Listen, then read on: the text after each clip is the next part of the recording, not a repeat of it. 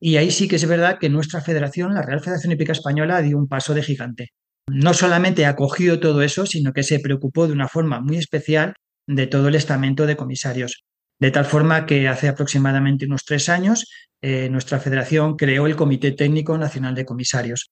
Eh, tiene como objetivo y como misión pues, ordenar, organizar manuales, cursos de formación, diferentes niveles, a todo, eh, al más mínimo detalle, cursos de reciclaje, en fin, todo aquello que conlleva a dar la mejor formación a sus comisarios. Ahora mismo mm, prácticamente somos punteros en, en Europa, que es donde se mueve fundamentalmente el mundo del caballo.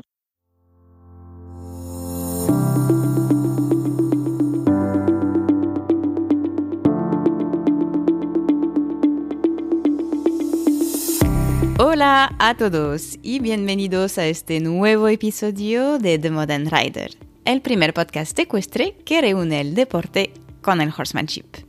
Un lugar especial para descubrir entrevistas inspiradoras a los mejores profesionales ecuestres para ayudarnos a convertirnos en mejores jinetes más conscientes y responsables. A menudo escuchamos que España no está tan avanzada en el sector ecuestre en comparación con otros países europeos. Esa, eh, lo admito, era mi percepción al lanzar este podcast, hasta que comencé a conversar con todos los invitados que han pasado por detrás de nuestro micrófono desde entonces. Y en realidad tenemos la suerte de contar con tantos profesionales excelentes, solo necesitamos darles más voz. Además, podemos estar muy orgullosos porque hay áreas en las que destacamos por nuestro compromiso con la mejora y la evolución. Un ejemplo claro es el estamento de los ojos de la competición, que son los comisarios de pista. Estos profesionales realizan un labor excepcional a nivel nacional en formación, evaluación, reciclaje y transmisión permitiéndonos disfrutar de las competiciones con seguridad y confianza. Y hoy tengo el placer de recibir a uno de ellos en esta entrevista. Estoy hablando de Francisco Javier González. Francis es uno de los comisarios españoles más reputados y mejor valorados, tanto a nivel nacional como internacional, ya que también desempeña su papel en grandes competiciones, como fue el caso en los últimos campeonatos europeos. En esta conversación comparte con nosotros su experiencia, nos adentra en el papel clave de los comisarios, sus funciones y cualidades, y responde con franqueza a preguntas muy actuales que acompañan la evolución de nuestro sector. Así que ya sabéis, subid el volumen y poneos cómodos para escuchar esta nueva entrevista apasionante. Bienvenida, Francisco, a este nuevo episodio de podcast. Es un placer para mí de poder eh, tener esta conversación contigo hoy.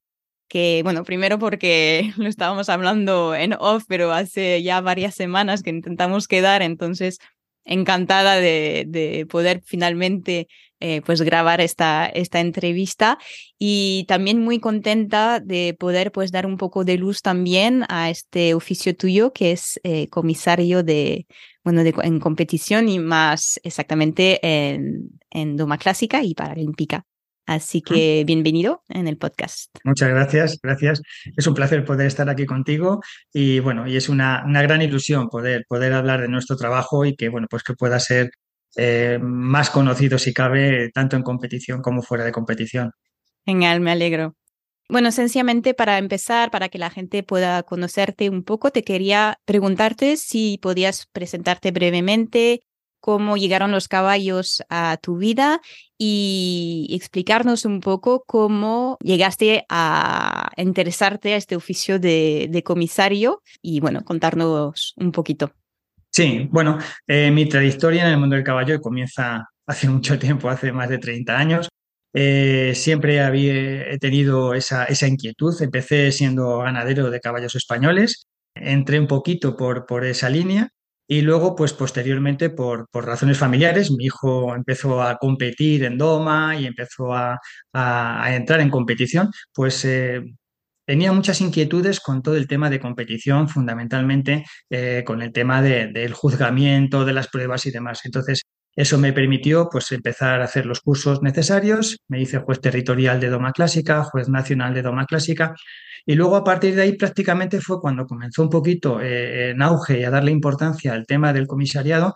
Y la verdad es que me atraía muchísimo porque, bueno, de alguna forma me permitía estar en, en, competición, incluso en alta competición, pero conocer la competición desde dentro. Y eso me apasiona. O sea, estás viendo continuamente y hablando continuamente con entrenadores estás viendo calentar a grandísimos jinetes eh, y amazonas, o incluso los que empiezan en nivel bajo, y, todo eso me creía que me iba a enriquecer y así fue. Y entonces empecé con mi trabajo como comisario y bueno, pues a partir de ahí eh, me dediqué de lleno más al tema comisariado que el tema de juez y bueno, pues eh, intentar ascender en los niveles nacionales e internacionales, siempre con el afán de intentar aprender al máximo y poder desarrollar mi trabajo lo mejor posible.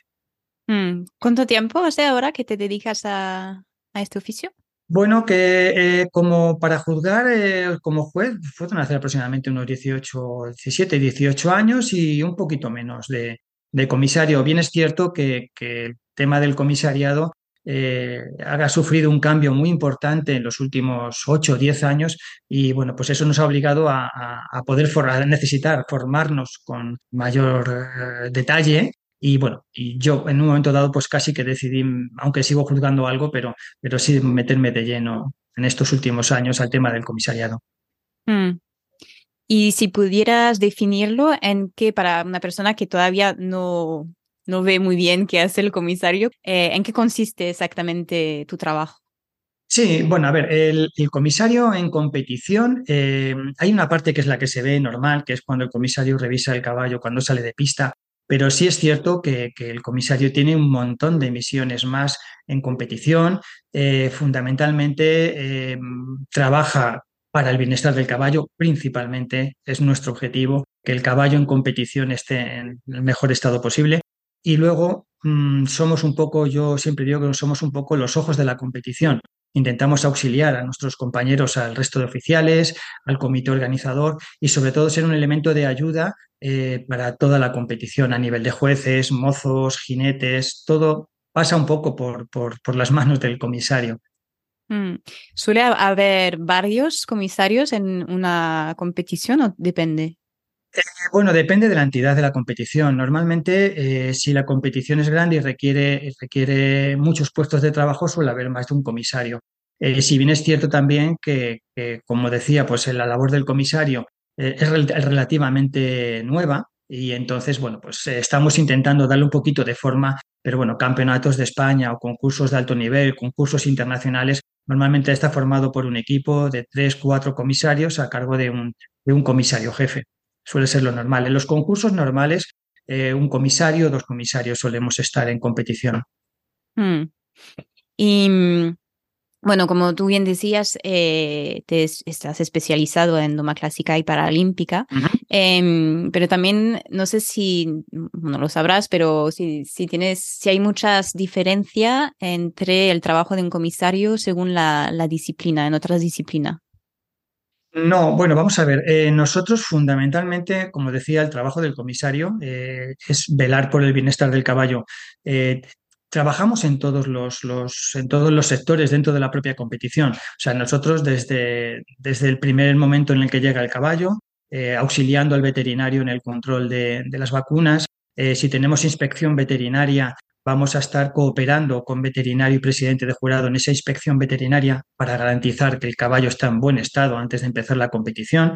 Eh, en todos los, eh, toda la zona de boxes y la zona de cuadras. Vamos a estar siempre vigilando pues, que, estén en correcto estado eh, los boxes, que tengan agua disponible, que tengan luz disponible, em, que estén las camas bien hechas, que estén en limpieza, a todos los niveles de pista de calentamiento, exactamente lo mismo, que los calentamientos y los ejercicios que se realizan estén acordes a nivel del caballo y que no haya ningún problema en este aspecto en cuanto a duración y demás, todo el tema de la propia competición, que quizás es donde, mm, una vez en el caso nuestro, ¿no? una vez que acaban su, prueba, su reprise, esa revisión sí que es un poco más especial en Doma o Doma Paralímpica, en diferencia a lo mejor de los controles o de las equipaciones eh, que se tenga que controlar con otro, con el salto, por ejemplo, ¿no? Mm. Eh, pero el resto del trabajo es prácticamente, prácticamente el mismo. O sea, de hecho, hay mucha parte de, la formación que realizamos que la realizamos como formación común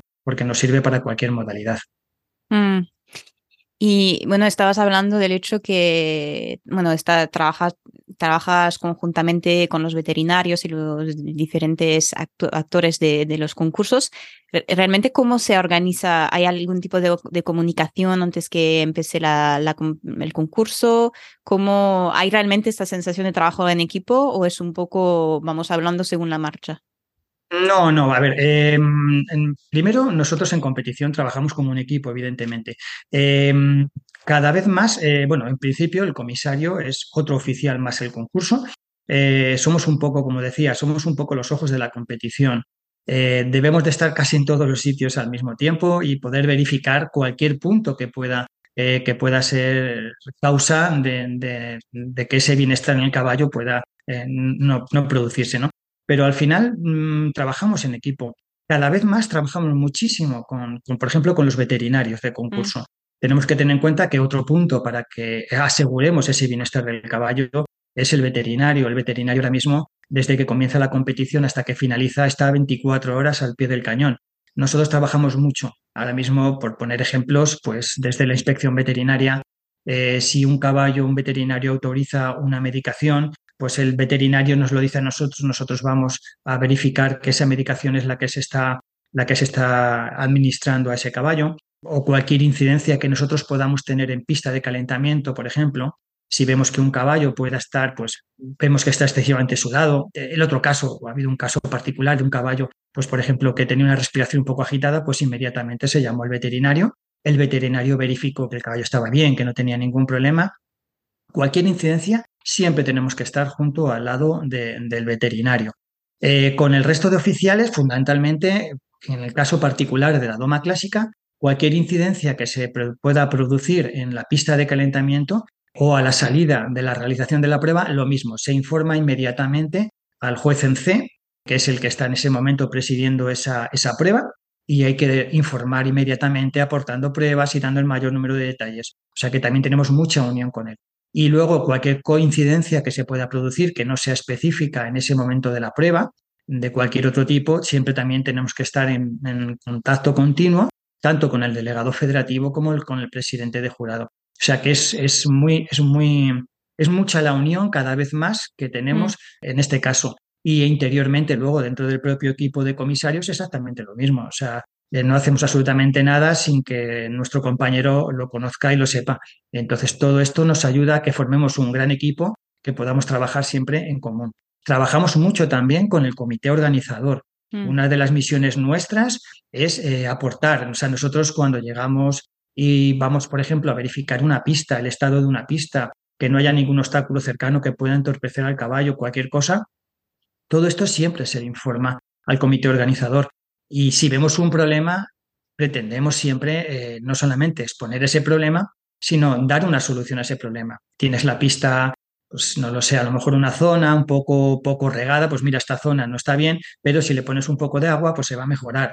O tienes esta sombrilla aquí, pues vamos a echarla un poquito más para afuera. Eh, o sea, vamos a ver el problema, pero debemos de, de aportar siempre en lo posible una solución al comité organizador para, como siempre, para el, para el buen hacer de esa competición, ¿no? Para que lleguemos entre todos, que consigamos que, esa competición llegue a buen fin. ¿Y tenéis también contactos con los jinetes mismos? Eh, sí, muchísimo, muchísimo. Nosotros, eh, en, en, particular en la Doma Clásica, yo siempre he presumido de ello, y es de que, de que, de que tenemos un, un grandísimo contacto con, con, nuestros jinetes, con entrenadores, con los mozos, o sea, con todo el equipo que normalmente el jinete de la Amazona eh, trae consigo. Mm, ahora mismo cualquier incidencia que se pueda producir siempre nos lo van a consultar. Hemos tenido un, nivel mm, de, comunicación y de educación que yo digo que hemos hecho pues que haya plena confianza del jinete, del participante con el comisario. De tal forma que muchos de los, de los problemas ellos llegan antes a preguntarnos, nos llegan con un filete que no saben si puede ser un reglamentario. Oye, ¿puedo usar esto? Eh, ¿Puedo usar la pista a esta hora? ¿Puedo hacer esto? ¿A qué hora me tengo que marchar? O sea que todos son constantes preguntas eh, a las cuales intentamos nosotros siempre dar eh, solución, pero siempre antes de que sucedan. Eso para nosotros es súper positivo, porque nos ayuda a crear un buen ambiente que en, prácticamente en todas las competiciones en doma clásica paralímpica la relación comisario y jinete o equipo, ¿no? el equipo completo, es, es fantástica. Eso ayuda muchísimo, muchísimo. Y eso es un nivel de educación. Hemos querido siempre que el comisario aporte. ¿eh? Nosotros dentro de nuestro lema de comisarios decimos que nuestro lema es ayudar, prevenir e intervenir.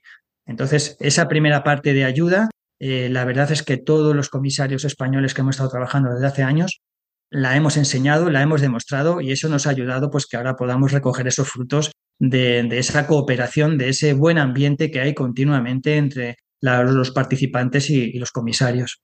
Mm.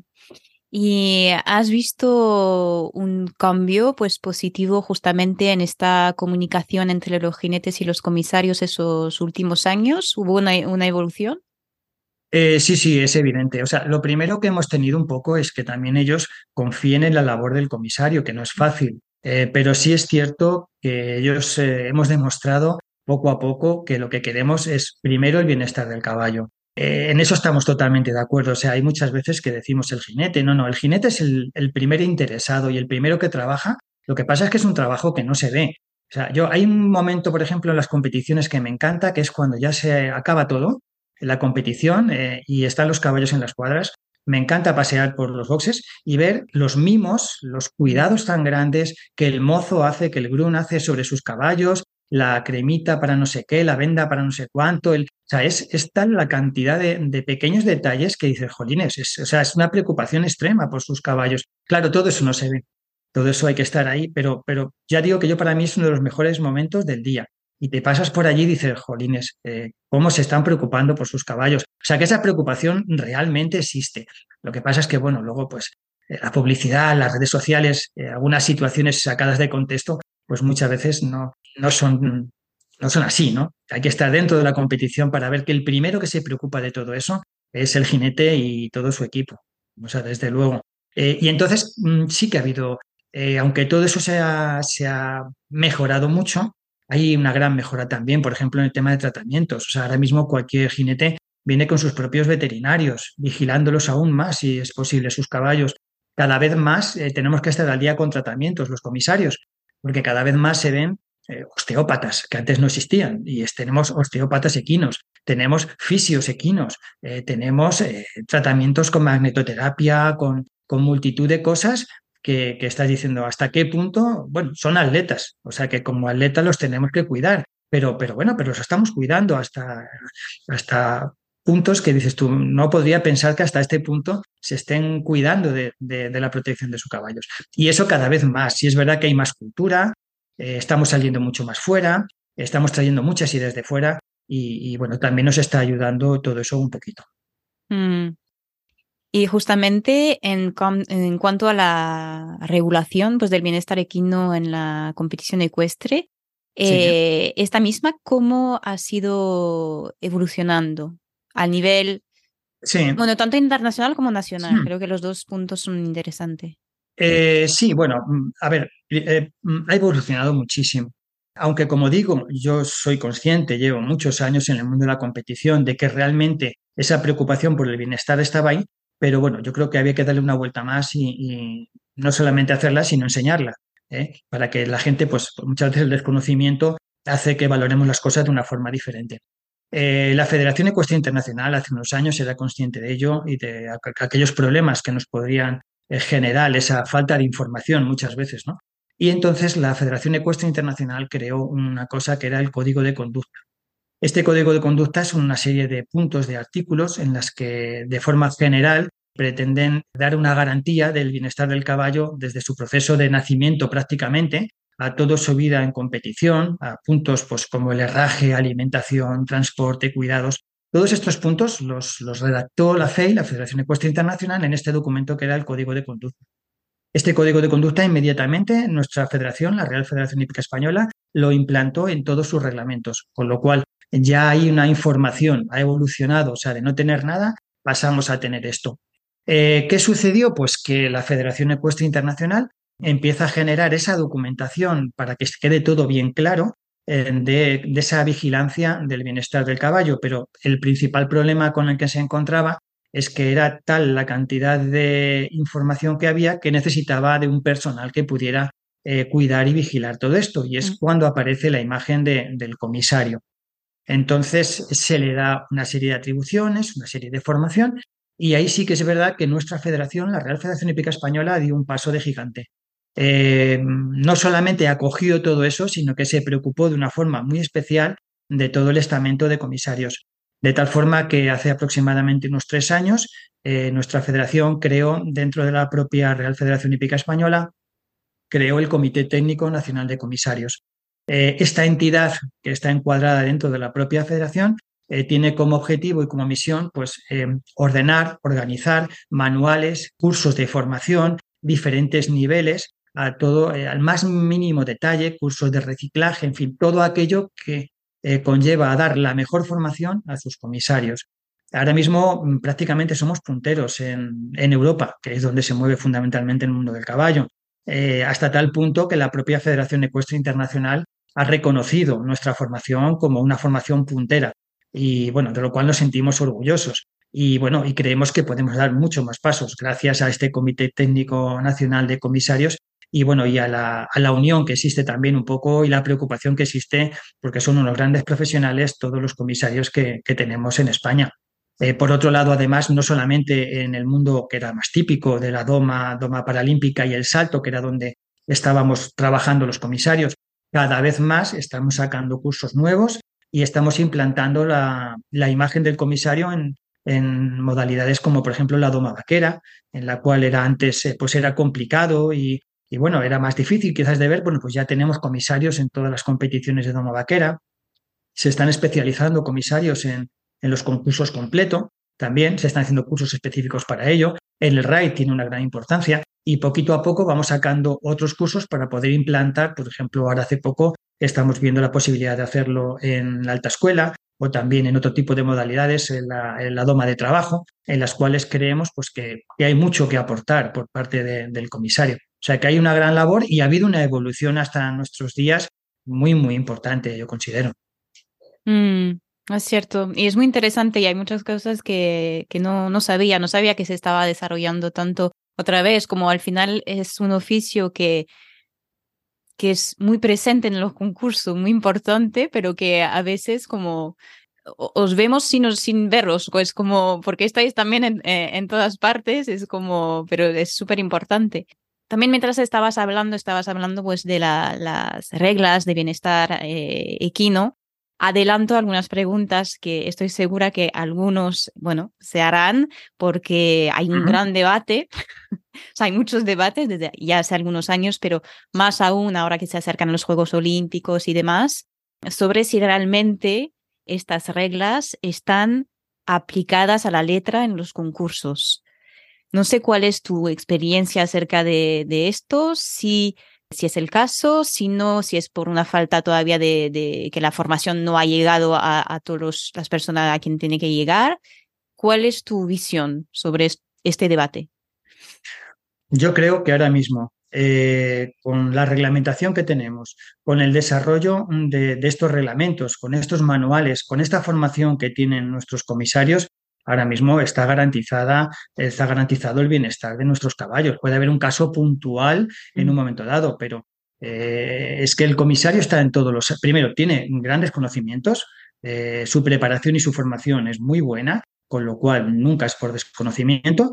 Quizás sí podemos tener un pequeño problema en algunos casos en los que, como es lógico, no podemos estar en todos los sitios y que, hombre, nos gustaría tener muchos más comisarios en competición, es lógico, pero eso evidentemente tampoco es realista. Entonces, en algunos de los casos puede haber pues más a la cuadra y en ese momento se produce un problema en una pista o se produce un problema, ¿eh? pero bueno, pueden ser casos muy puntuales. Ahora mismo la preparación y los conocimientos de los comisarios es muy buena, no hay ningún problema y con el ámbito de trabajo que es toda la competición, desde la zona de cuadras, pistas de calentamiento, pistas de trabajo, eh, la propia competición en sí, la pista de competición, están garantizados todos los puntos y luego trabajando en equipo, como digo, o sea, el veterinario cada vez más va más de nuestra mano, con lo cual, pues, ante cualquier duda, tenemos ahí a nuestro veterinario que es capaz de, de ayudar y cooperar en ello. No creo que, que, ahora mismo, que ahora mismo pueda haber problemas. Evidentemente, siempre se puede hacer mucho mejor podemos tener más medios y todo esto. Y luego hay una gran concienciación, como decía antes, por mm. parte de nuestros jinetes y de los equipos de los jinetes. O sea, que no es tan habitual. Eh, yo creo que hay un poco también de, mito ¿no? De, todo esto, pero ahora mismo eh, se está trabajando mucho, mucho a todos los aspectos en cuanto a, en cuanto a cualquier tema que pueda implicar el que implicar el que el caballo pueda en un momento dado estar perjudicado. Mm. muchísimo. En las equipaciones, simplemente, cada vez se exigen más equipaciones que vayan a favor del caballo. ¿eh? Eh, últimamente se estaban modificando algunas, incluso algún tipo de espuelas que podían en un momento dado significar algún problema, ¿no? O alguna cosa, las embocaduras se vigilan muchísimo. No se ve, o sea, no se ve una sangre en, ningún sitio, es evidente, ¿no? Pero, pero ante cualquier problema, pues, pues se actúa inmediatamente. O sea que yo creo que, hay una gran concienciación por parte de todo el equipo de oficiales y de, y de la competición en sí de los jinetes. ¿eh? Mm. Y pues eh, hablando de, equipación, también está eh, dentro de, estos mismos debates el uso, o sea, el uso del como el ajuste de la, la muserola. De las muserolas. Claro, porque hubo, hubo, bueno, sé que por ejemplo el verano pasado hicieron una prueba en la Copa de los de, ponis fue, eh, usando pues el medidor de Muserora, eh, poniéndolo hacia, hacia arriba y no en los lados. Em, van probando ah, también estas medidas que están recomendadas por estudios científicos y demás, pero que hay un debate también acerca de, de cuál es el ajuste eh, justo, entre, entre comillas. Sé que es una mm. pregunta que muchos se están haciendo. Bueno, yo misma también. Entonces, quería saber en, qué estamos últimamente con esta, con esta pregunta. Bueno, mm, en particular en el mundo de la doma, yo hablo un poco por los protocolos y los procedimientos que tenemos. Mm, sé que los compañeros de, salto y otras modalidades también los tienen y lo vigilan muchísimo, pero es el punto quizás más importante ahora mismo que tenemos en la comprobación de los caballos, eh, fundamentalmente cuando entran ya a la pista de calentamiento. Si se observa que hay una muserola, está, puede estar apretada. Ahora hablamos un poco del método de si está apretada o no, que, cómo lo hacemos, ¿no? Pero inmediatamente se le, se le solicita al jinete que, que, afloje, que afloje esa muserola. Cuando realizan la prueba, cuando han realizado su test, han realizado su reprise, en la salida se vuelve a hacer la comprobación también de esa muserola. Normal, se han hecho muchas pruebas, eh, se ha barajado esa, esa especie de cuña. Eh, también es verdad que hay versiones de que, bueno, pues que en un momento dado el uso de esa cuña en un momento dado puede incluso hasta dañar al caballo eh, a la hora de ponerla y quitarla. Nosotros, yo puedo decir que como norma, hace, yo he estado en los últimos dos campeonatos de Europa, como norma lo que se nos aplicó era introducir el dedo entre la muserola y lateral de la cara del caballo. Eh, si entraba y salía el dedo con facilidad, eh, la muserola esa estaría de una forma correcta. Em, con eso es con lo que empezamos a funcionar. Sí es verdad que la FEI tiene una inquietud importante con esto y está intentando buscar algún método que podamos medir. Em, al final es un poco apreciación. Sí es verdad que es cierto que desde que se empezaron a comprobar las muserolas, evidentemente todos sabemos que, físicamente una muserola apretada perjudica muchísimo zona de nervios y zona en sí de, la propio bienestar del caballo, eh, pero desde que se empezaron a comprobar muserolas y se ha exigido que la muserola fuera floja, es cierto que prácticamente casi ninguna muserola en esas revisiones empieza a ver apretada. Eh, nosotros tenemos a nivel nuestro, tenemos unos informes que los jefes de comisario redactamos y uno de los puntos que queremos ver, y que hemos estado viendo durante unos años, era precisamente ese, el de apriete de la muserola. Igual que es verdad que hace cinco, seis años, siete años, eh, era habitual encontrar muserolas apretadas, ahora mismo, además ya lo tenemos informatizado y tenemos unos estudios estadísticos de cuáles son los problemas más habituales en competición, precisamente ese es uno de los que menos está, está apareciendo. Y la concienciación, la concienciación del jinete eh, y la concienciación de los entrenadores es cada vez se tiende mucho más a que esa muserola vaya, vaya floja, vaya muy floja. Mm, pero e, es interesante decirlo y sobre todo viniendo de una, persona como tú que, que, está viviendo los concursos desde, desde cerca también porque es, eh, vemos muchas cosas en, bueno, en, en, los medios, en las redes sociales, que uno al final no sabe qué bien pensar porque hay varios estudios, unos que son más válidos que, que otros. Y también a veces, pues eso, nos hablan de, de medir desde el lado, otros desde, la, desde, el, desde frente. Entonces, está bien saber un poco eh, cómo debemos de actuar hoy para poder también prevenir lo que puede venir mañana, porque sé que también es uno de los, de los temas de, para los Juegos Olímpicos de este año. Entonces, va, mm, parece como se está moviendo todavía. Sí, sí, es, es muy difícil encontrar esa, esa máquina que nos llegue a valorar si eso está excesivamente apretado o no.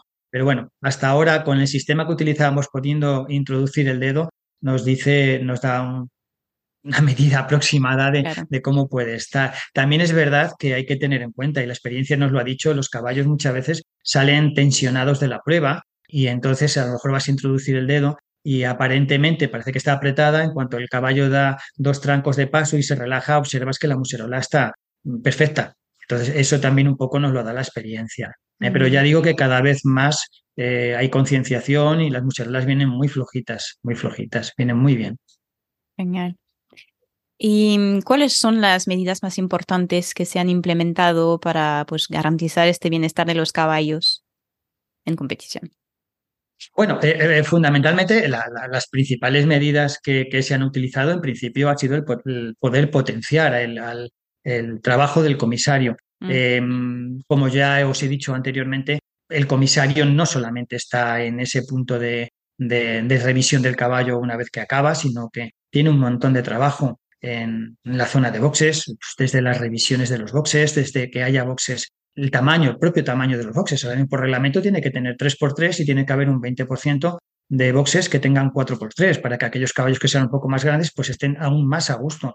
Tema de ventilación, tema de, luz, eh, tema de agua corriente, suficiente número de duchas, pues ya tenemos los comisarios que revisar eso también, que más o menos calculamos para que un caballo no pueda estar más de 10 minutos esperando el que sea duchado cada vez más en las competiciones se, habilitan zonas para poder pasear con el caballo, para que el caballo no esté todo el rato en su cuadra, sino que pueda estar paseándose de la mano de forma tranquila. Incluso en algunos sitios hasta, hay hasta paddocks para poder eh, soltarlos un ratito. Todo el trabajo que tenemos, tanto en pistas de calentamiento, cada vez se, se, habilitan eh, no solo la pista de trabajo, o sea, la pista de, de, calentamiento, vamos a decirlo así, sino pistas para poder relajar al caballo al paso, trotarlo un poquito, y volver de nuevo a la cuadra. O sea que todo ese cuidado cada vez se está haciendo más, eh, más patente. Mm, aspectos, pues se vigila muchísimo. Ahora, por ejemplo, estamos haciendo mucho hincapié con los comisarios en las entregas de premios a caballo, que parece que a lo mejor no, pero es un momento delicado, que un caballo puede dar una patada a otro, que el caballo puede estar de alguna forma incómodo. Eh, entonces, todas esas situaciones. Ahora, por ejemplo, la, Federación Ecuestre Internacional, ante la incomodidad que pueda presentar un caballo en una entrega de premios ha autorizado a poder poner tapones en los oídos a los caballos para que el caballo pues, pues esté un poquito más relajado y no le pueda afectar de alguna forma esa música que se puede hacer en la entrega de premios. O sea que, que, cada vez son muchos más los detalles que, se están haciendo eh, en aras a que, a que, a que el caballo pueda estar lo, lo, más cómodo posible. Eh, lo que os comentaba antes del veterinario, el veterinario está 24 horas en, en, la competición ante cualquier pequeño problema que pueda aparecer, pues eh, lo mismo. Los comisarios revisamos mucho los alrededores de las pistas de competición y pistas de, trabajo para que no haya una bandera que pueda asustarle o, o, para que no haya pues las típicas sombrillas que son tan terroríficas. Para los caballos, pues todo eso el comisario al comienzo de la prueba le tiene que echar también un vistazo para intentar, pues de alguna forma, que esté lo más seguro. Los, los, recorridos que estén entre pista de calentamiento y pista de competición. Todo eso tiene que estar verificado y siempre el estado de las pistas. Hasta hace poco, las pistas en las que trabajábamos pues eran de arena y poco más. Eh, ahora mismo casi casi no se contempla ninguna pista que no pueda ser de sílice, como geotextil o tipo Daman o cualquier sistema de estos. Eh, y la rastra, pues si la podemos pasar cada 7-8 caballos, pues mucho mejor, para que la condición de la pista sea lo mejor posible en beneficio de evitar lesiones de tendones y demás, como sabemos que nuestros caballos suelen tener. O sea, que es que está todo, mm, si uno se fija un poquito, cualquier detalle, desde que uno entra hasta que sale de la competición, va encaminado a, beneficiar a nuestro caballo, que para eso es, es, nuestro soberano, ¿no? Y es que se lo mm. merece y tiene que ser así. ¿eh? Además de un trato, pues como cada vez más los tratamos como verdaderos deportistas que son. Entonces, esos cuidados que, le aplicamos constantemente, es todo encaminado hacia ello. O sea, que son muchos los, las formas que tenemos de, y muchas más las que tenemos para mejorar. ¿eh? O sea, todos estos tienen puntos de mejora en todos los aspectos, por mm, supuesto. claro. Mm. También lo que escucho a medida que, que, vamos hablando es que hay, debe de haber una lista enorme de pautas, de, de reglas que, que, en el cual, bueno, te tienes que fijar como comisario pero también imagino que dentro de, de, ellas, pues son también algunas de la cual pues los jinetes idealmente deberían estar conscientes para no llegar desprevenido a, a, una prueba. Me decías que, claro, los jinetes se pueden acercar a ti en cualquier momento en una competición, pero existe un lugar donde si uno tiene una duda, bueno, que sea entrenador, jinete, groom, lo que sea, un lugar donde se pueda consultar estas estas reglas? Sí. Sí, mira, eh, la, bueno, primero tenemos los reglamentos como tal, que están a mm, disposición. Eh, entonces, en cualquier punto, los reglamentos los mismos. El reglamento de nuestro de Doma Clásica y el de Doma Paralímpica, cada vez eh, añadimos en las revisiones más artículos y más cositas para intentar dar el mayor número posible de detalles para, en la participación. O sea, tenemos desde los colores de la chaqueta, de las botas, las formas, o sea, absolutamente todo reglamentado, con lo cual en cualquier reglamento prácticamente podemos llegar a hacernos una idea importante. De todas formas, eh, ahora ha sacado relativamente nuevo, la, la FEI, la Federación Ecuestre Internacional, ha sacado una aplicación que se llama, me parece que es Stack Equipment, que la puedes descargar incluso en el propio móvil y demás, y en él te viene con detalle cualquier tipo de equipación, si está permitido o no utilizarla en cualquier modalidad hípica. Tú puedes elegir para doma, para salto, para completo, para paralímpica y ahí te aparecen todos los filetes que pueden estar o no permitidos, bocaos, eh, cascos, eh, espuelas, eh, fustas, en fin, todo. Y además incluso al artículo al que hace referencia en cuanto a esa, a esa descripción. Entonces eso está ahora mismo a, la orden del día, o sea, cualquiera puede llegar y saber si su filete puede o no ser reglamentario, cualquier duda que pueda tener. Eh, nosotros también, por otro lado, dentro del Comité Técnico Nacional de Comisarios, eh, recibimos muchas eh, dudas por correo electrónico con la foto de alguna parte de la equipación pues, que están pensando utilizar y que desean que le podamos informar si es reglamentario o no. Y eso normalmente se contesta pues, prácticamente casi casi en el día. Y luego, independientemente de lo que hablábamos, hay una gran comunicación entre jinetes y comisarios a todos los niveles y, bueno, prácticamente a diario, alguno te manda una mm. foto inmediatamente de alguna cosa, que tenga dudas o que no tenga dudas y, y bueno, sobre la marcha. O sea que ahora mismo la información que recibe eh, entrenadores, jinetes, eh, es muy amplia. No tienen que tener ningún problema en cuanto a, a ninguna cosa de estas. ¿eh?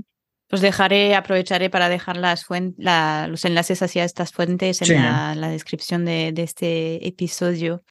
Y mm, en tu, en tu trabajo, ¿cuáles son los desafíos más comunes a, los cuales te enfrentas para bueno, garantizar que se cumplan estas normativas? Bueno, eh, como decía al principio, a ver, sí, es verdad que hemos hecho una labor mm, educativa en el mundo de la doma y en el mundo paralímpico, de tal forma que, que hemos pretendido siempre que hemos hecho una corrección. Creo que es una de las cualidades que tiene que tener el comisario cuando haga una corrección debe de intentar en, por todos los medios dar la justificación de esa corrección. Al final es educar, o sea, si yo le digo a un jinete no puedes usar este filete eh, porque la pieza central se considera placa lingual y esta placa lingual eh, va a presionar sobre la lengua del caballo, en un momento dado puede tener unas ligeras molestias el caballo, y yo le digo el motivo, pues es muy fácil que el jinete lo entienda y diga, anda, pues es verdad, no he caído en este detalle, entonces mejor utilizar este otro filete. Al final es un poco educación. Em, eso nos facilita mucho la labor, porque sí es verdad que también hemos vivido otras épocas al comienzo en la que esta labor era bastante más, eh, bastante más complicada. Em, si acaso puede ser en algunos momentos, en pistas de calentamiento, pues que el jinete quiera apretar un poco más al caballo y entonces tengas que en un momento dado parar el caballo y decirle, mira, no puedes seguir por esta línea el caballo, relájalo un poquito, ponlo un poquito al paso y ya está lo cual normalmente casi siempre o siempre el jinete nos va a hacer caso, lo va a poner al paso, lo va a relajar un poquito y va a retomar su, eh, su entrenamiento, su calentamiento, no suele haber mucho problema. Quizás el principal problema que podemos, que tener, que podemos tener los comisarios es más pues, lo que comentábamos al principio, el tener que estar en casi todos los sitios al mismo mm. tiempo. Entonces hay veces que, bueno, pues que los medios no nos permiten, pues entonces la, la, revisión de la zona de cuadras tiene que ser eh, de una forma aleatoria cada cierto tiempo, darte una vuelta por la zona de dar cuerda, hacerlo coincidir con un pequeño descanso en la pista de principal, en fin. Es quizás un poquito eso, más que, más que en sí lo que es el trato diario o, o el trabajo diario. En ese aspecto no, no solemos tener ningún problema. Estupendo. ¿Y qué cualidades o habilidades crees que son importantes para ser un buen comisario en eventos ecuestres? A ver, lo primero que te guste. Afición. Mm, Afición, que te guste, que te guste tu trabajo. Eh, nuestro trabajo es un trabajo duro, empieza muy pronto y mm. acaba muy tarde, y son muchas horas, pero, pero tienes muchas alegrías. Eh, y bueno, aunque es un trabajo que, que, te obliga a estar ahí, yo a mí particularmente, si lo que más me gusta es estar cerca del jinete. O sea, es, yo aprendo diariamente del jinete, aprendo de, de, sus sistemas de entrenamiento, aprendo de los entrenadores, de los feedback, de cómo el entrenador incentiva a su, a su jinete, en fin, hay multitud de detalles que, que te ayudan a, aprender, aprender de, de, este mundo, ¿no? Entonces, para mí es lo fundamental. A mí me encanta y, y bueno, la mayoría de, los comisarios, de los compañeros que tenemos, pues es fundamental eh, ese tema. Luego, como os decía un poco al principio, como cualidades, fundamentalmente nuestro lema es ayudar, prevenir e intervenir. Eh, tenemos que ser perdonas, pues, perdón, personas que tenemos que, lo primero es ayudar. O sea, tenemos que tener muy claro que vamos a ser la ayuda de la competición. Eh, nos van a preguntar, pues, pues eso, por equipaciones, nos van a preguntar por los horarios. Oye, ¿cuándo está la pista abierta? ¿Cuándo está cerrada? ¿Puedo trabajar aquí? ¿Puedo no trabajar aquí? Déjame el teléfono del errador que me tiene que errar, me tiene. O sea, somos un elemento de ayuda. Y si somos como principal eh, objetivo un elemento de ayuda, nos, va a beneficiar y nos va a ayudar muchísimo en el resto del trabajo nuestro. Nuestro segundo objetivo es prevenir. En todo momento ahí la experiencia va a ser muy importante. Eh, nos ayuda a prevenir eh, un posible problema grave que pueda surgir entre un jinete, de, en fin, multitud de cosas que mm. puedan aparecer. Y el último punto nuestro es intervenir. O sea, eso sí que tenemos que tenerlo bien claro. Ante cualquier situación que sea una mínima sospecha de cualquier problema, inmediatamente hay que parar, hay que informar al jinete y a partir de ahí tomar las medidas eh, que se consideren oportunas. Eso lo tenemos que tener mm, súper claro. Con lo cual, pues, cumpliendo estas tres condiciones, en la mayoría de los casos, pues eh, va, a ser parte de las, de las cualidades que tenemos que tener. Eh, ¿Qué más cualidades tenemos que tener? Pues tenemos que ser pacientes tenemos que tener en cuenta que el jinete cuando va y está haciendo una prueba, y en el caso de la doma y sale de hacer su reprise, o en el caso del salto, de hacer un recorrido, eh, tiene mucha tensión. El entrenador en ese momento le está dando información. Si ha salido bien, pues todo es fantástico. Si no ha salido tan bien, pues todo es tremendo. Eh, se juegan mucho en esos, una reprise, en esos cinco o seis minutos se juega mucho el jinete y es un momento de mucha tensión, de, en fin, todo lo que está alrededor y hay que, hay que tener mucho cuidado y ser paciente y tratarlos con, con, esa paciencia, ¿no? Tenemos que ser educados, está muy claro, o sea, no podemos tratar, estamos tratando con personas a las cuales mm, yo particularmente respeto muchísimo porque hay una labor tremenda y son grandes personas, o sea, que como, como persona nada más, como trato personal, sí que tenemos que, ser educados. Eh, tenemos que ser discretos, eh, no podemos hacer una revisión, observar una falta y, claro, ponernos a voces, ¿no? Este lleva un filete que no... No, pues no, no, no, sería, no sería lógico, ¿no? Entonces hay que buscar un sitio discreto a las revisiones, ser discreto en cuanto a, la información que se le da al jinete, y fundamentalmente, pues eso, que sea una cosa, bueno, ha incumplido una norma, no pasa nada, pues en el momento dado se actúa como nos diga los reglamentos y punto, pero es un tema que tiene que quedar entre jinete, comisario y presidente de jurado o el presidente de la prueba. Eh, tenemos que ser conocedores de los reglamentos. Para mí eso es un punto muy importante. La mayoría de las decisiones las tenemos que tomar en segundos. Y esas decisiones tienen que estar siempre basadas en nuestros reglamentos, porque es la única forma de ser lo más justos posible. Entonces, no podemos estar dudando, ¿no? De, espera, que voy a ver el reglamento, si exactamente te vale o no te vale. Tenemos que, en un momento dado, lo tenemos como elemento de consulta, no hay ningún problema. Vamos a tirar del reglamento y vamos a ver todo lo que tengamos que, pero tenemos que ser conocedores de ellos. Tenemos que saber inmediatamente dónde tenemos que ir a buscar y en el menor tiempo posible para poder respaldar nuestras, eh, nuestras decisiones, ¿no? tenemos que ser muy importantes cooperadores, cooperadores fundamentalmente con los comités organizadores, que es lo que decía antes, ¿no? Eh, no solamente tengo que ver un problema, sino que si es posible, voy a aportar una solución posible para todo lo de siempre. para mejorar en la competición y que la competición llegue a, su mejor término, ¿no? Tenemos que ser neutrales. Muchas veces la presión nos supone, nos sale un jinete, una amazona de alto nivel y parece que pues no, tiene que ser exactamente igual que el alevín chiquitito que, acaba de, hacer su prueba. Eh, ahí sí que tenemos que ser muy neutrales eh, y hacer nuestro trabajo de la forma más clara y más precisa posible. Y sobre todo, yo siempre intento cuando damos los cursos lo que comentaba, de ser educadores. Eh, todas nuestras decisiones, toda nuestra información, todo tiene que ir encaminado a demostrar que estamos persiguiendo todos el mismo fin, que es conseguir el bienestar de nuestro caballo, una competición limpia, con el fair play y un apoyo a nuestro comité organizador para que todo esto salga lo mejor posible. Yo creo que con, bueno, habría muchas más, ¿no? Pero mm, fundamentalmente ya. tiene bastante, ¿no? Eh, pues bueno, un poco en general, ¿no? Que te guste mm. tu profesión y hacerla con cariño.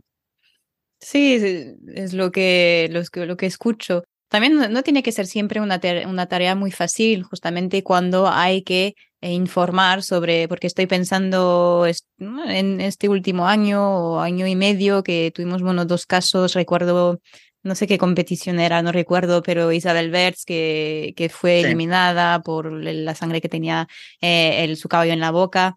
Y es verdad que puede ser un poco, eh, para algunos jinetes pueden ser que, sentir que es un poco injusto, pero en realidad es verdad que hay que ser imparcial, como decías tú, y si no es... No, no tiene que ser fácil tomar la decisión de decir, ay, pues ahí no, no va.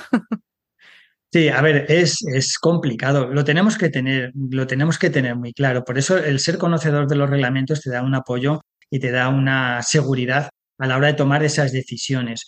Eh, nosotros eh, hacemos un poco de ello muchas veces, gracias a Dios, cada vez menos, o sea, cada vez aparecen menos sangre y todas estas cosas, ¿no? Pero yo siempre, yo lo paso personalmente muy mal cuando tengo que ver a, ese, ese, jinete, esa amazona con, con, ese problema, porque mm, yo estoy seguro que la mayoría de las veces no es intencionado, ¿eh? o sea, la mayoría de las veces nadie se arriesga a eso, ¿no? Pero bueno, eh, está ahí y tenemos que aplicar el reglamento de forma rigurosa en ese claro, en ese caso, perdón, y, no hay, no nos queda otra. Pasas un mal rato y, y yo siempre digo lo mismo, nosotros actuamos como notarios, vamos a decirlo así. O sea, la sangre está ahí, yo veo que hay sangre, evidentemente tengo que informar, seguir el protocolo y, actuar. No es fácil, no es fácil porque estamos muy metidos en el mundo de la competición y todos queremos que salga bien, pero, pero es nuestro trabajo y tenemos que hacerlo, no nos queda otra. Mm, bueno, lo que hay. ¿Y se ha despertado interés de, de la gente para formarse para, para ser comisarios esos últimos años? O sea, ¿tenemos suficientemente comisarios en este momento en España para cubrir todos los eh, eventos? Sí, sí, sí, sí. Vamos a ver. Mm, mm, ahí, como os comentaba antes, el principal paso que, se ha tomado por parte de la Federación es la creación del Comité Técnico Nacional mm. de Comisarios. En un primer paso se organizaron un poco todos los comisarios, se actualizaron, eh, se hicieron cursos de reciclaje, se crearon manuales, se creó toda esa formación para crear esa base. Y a partir de ahí empezaron, bueno, hemos creado una serie de niveles, que tenemos tres niveles de comisarios ahora mismo, nivel 1, 2 y 3 en los cuales cada uno tiene unos objetivos, unas misiones determinadas, pueden actuar en unos concursos u otros. O sea que está todo eso ahora mismo reglamentado. En el último curso, por ejemplo, en particular que hemos sacado en Doma Clásica, eh, hemos tenido 40 alumnos. Eh, de hecho, fue curioso porque utilizábamos, teníamos planteado un, local, una zona para, para, poder impartir la formación que nos llegaba hasta 25 y decíamos, bueno, no creo que lo llenemos y tuvimos que cambiar de sede porque se nos desbordó y tuvimos 40. Ah. O sea que la verdad es que, fue muy, para mí muy gratificante.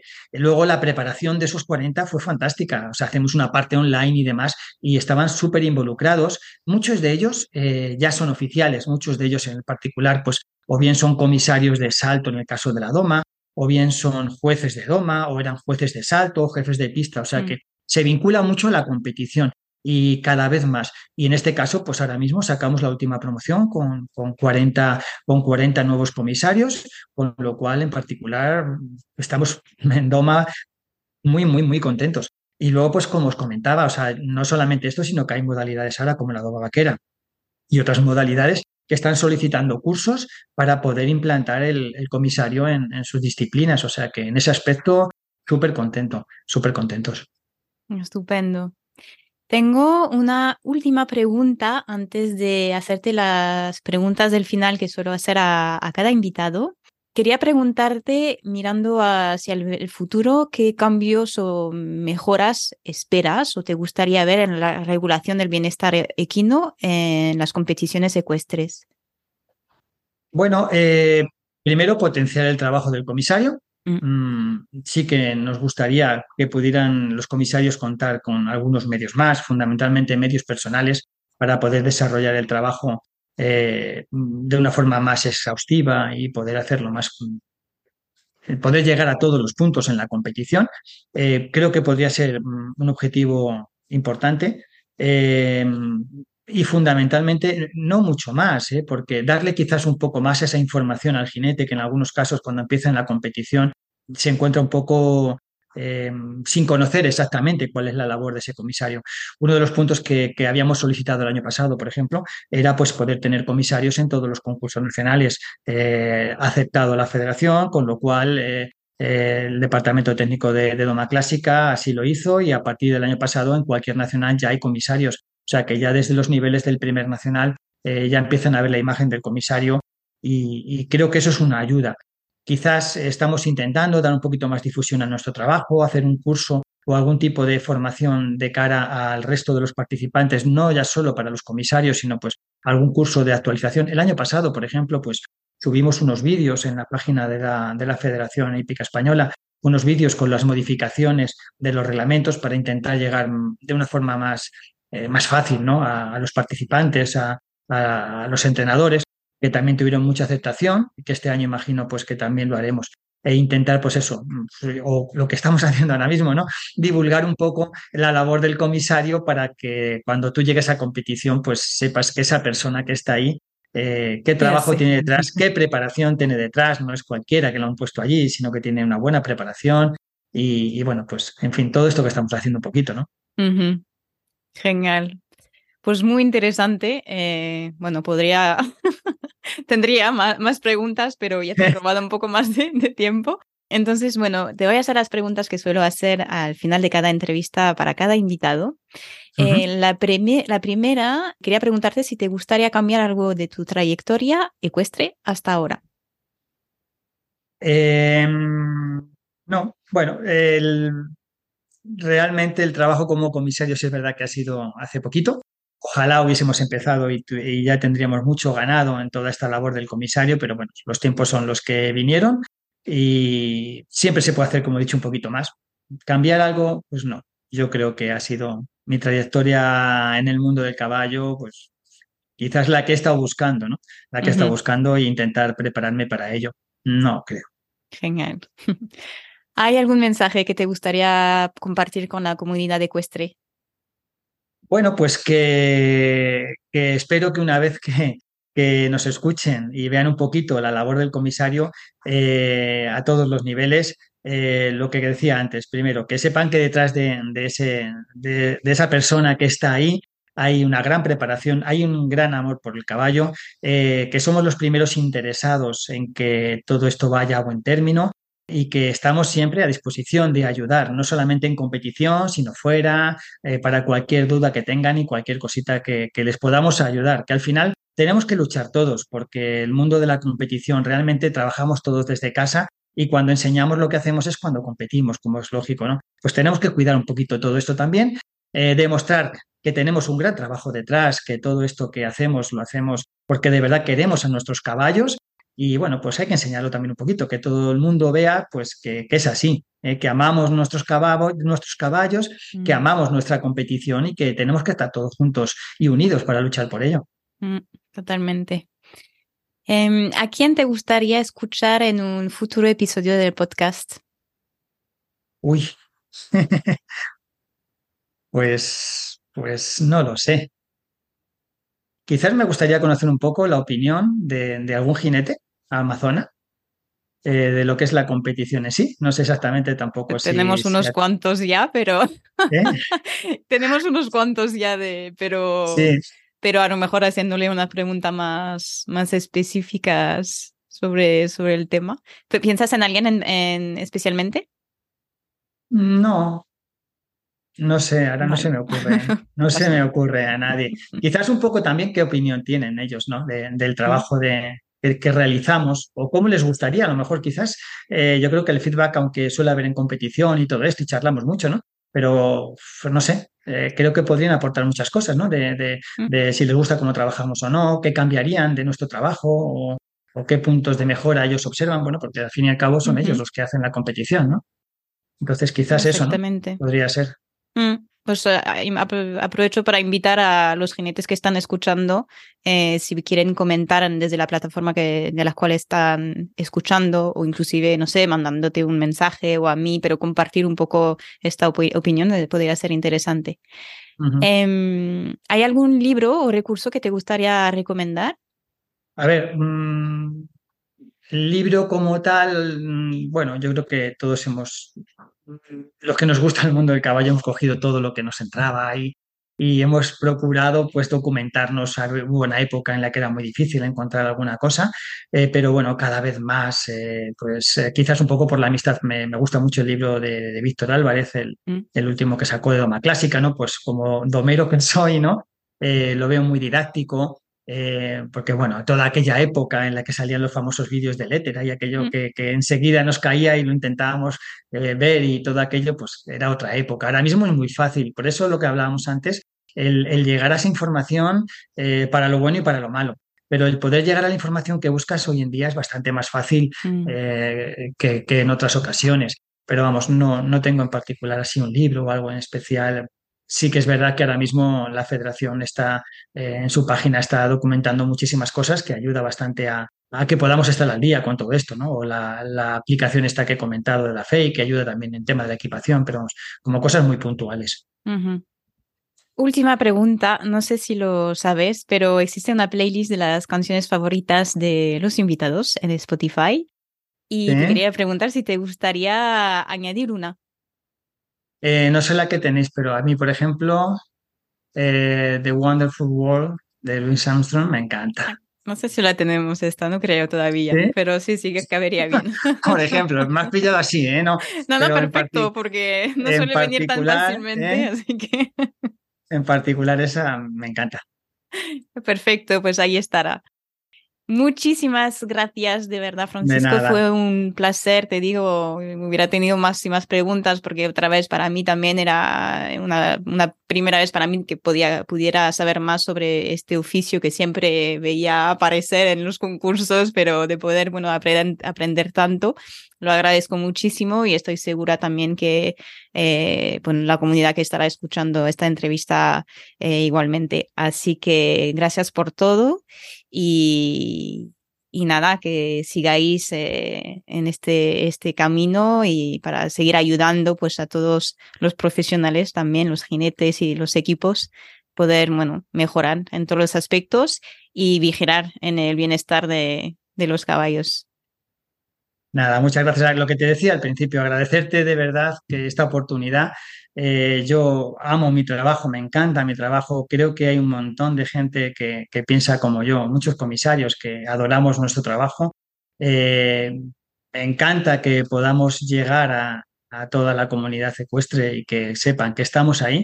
Ofrecernos, ofrecernos y a nivel personal y cualquiera de mis compañeros que sé que están encantados de ayudar y nada, que, tenemos que estar todos unidos y luchar por, por nuestros queridos caballos, ¿eh? que es la única forma que tenemos de, demostrar que hacemos las cosas bien.